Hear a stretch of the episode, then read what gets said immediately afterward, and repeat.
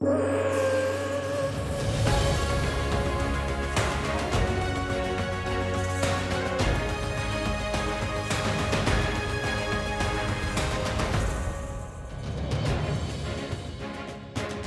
É uma das atletas mais experientes da seleção portuguesa nos Jogos Paralímpicos em Tóquio. Vai participar nos quintos Jogos e já ajudou a içar a bandeira nacional no ouro de Atenas. Cristina Gonçalves começou a praticar boxe em 1997 e em 2003 conquistou a sua primeira grande vitória numa Taça do Mundo na Nova Zelândia. Foi a minha primeira vez para a Nova Zelândia. Foi uma sensação única. Representar Portugal é muito bom, é um grande orgulho. Estreou-se nos Jogos Paralímpicos em Atenas 2004, depois Pequim, Londres, Rio de Janeiro e agora Tóquio.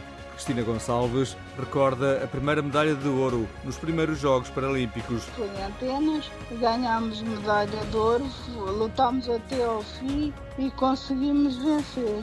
É um grande orgulho e ouvir o hino nacional é uma sensação única. Esteve depois na equipa que conquistou a medalha de prata em Pequim 2008 e o bronze no Rio de Janeiro em 2016. Também conquistou a medalha de prata por equipas no Campeonato da Europa em 2019. Prefere que em Tóquio vai ser muito difícil, mas vai dar tudo tanto na prova individual como na prova por equipas. Vai ser um bocado difícil, mas eu vou dar o meu melhor e ajudar a equipa e depois eh, vamos ver. Tem 43 anos e representa a Associação de Paralisia Cerebral de Lisboa, onde passa grande parte dos seus dias dedicada à pintura. Cristina Gonçalves gosta de pintar azulejo, mas a grande paixão é jogar bóssia. Jogar bóssia é muito bom. A competitividade, a jogar, a representar Portugal, é, eu gosto muito.